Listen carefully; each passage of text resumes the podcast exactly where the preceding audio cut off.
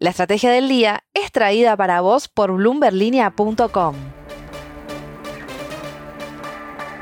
Muy buenos días, soy Francisco Aldaya, editor de BloombergLinea.com en Argentina y hoy te voy a contar las tres noticias más importantes para que arranques tu día. Además, como todos los martes, Belén Escobar nos trae el dato económico de la semana. No te olvides de darle clic al botón para seguir a este podcast y de activar las notificaciones. Lo que tenés que saber. 1.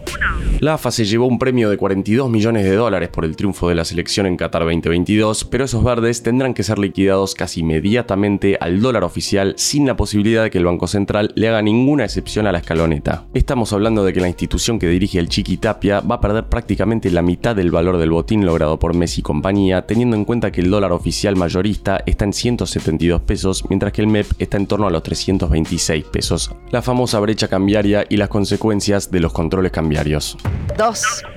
Ayer por la tarde y a horas de que el plantel argentino llegara a Seiza, Alberto Fernández decidió decretar un feriado nacional en ocasión de los festejos que se realizarán en el obelisco por el Campeonato Mundial. Así las cosas, para el 31 del mes corriente habrán sido 15 los feriados que cayeron entre lunes y viernes en 2022, incluyendo este martes, por los motivos que te acabo de mencionar, y otro feriado que no estaba previsto el día después del intento de magnicidio contra Cristina Kirchner. Si estás en la ciudad de Buenos Aires, efectivamente va a ser un día para evitar la circulación en auto y sobre todo en la zona de la avenida 9 de julio.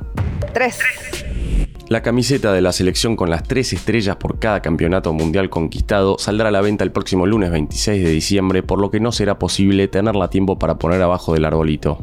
Consultamos a fuentes de Adidas y nos respondieron que aún no tenían un precio para pasarnos, pero que el diseño va a ser idéntico al actual, solo que con la estrella adicional y un parche de la FIFA por ser el campeón actual. Si te sirve de referencia, la versión del Mundial costaba 18 mil pesos la réplica o 26 mil pesos la que usan los jugadores.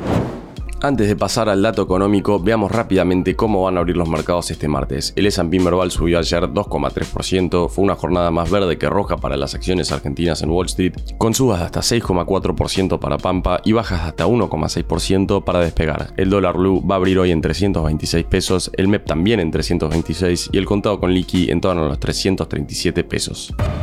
La agenda de la región. Y ahora Belén Escobar, contanos por favor qué está pasando en la economía argentina.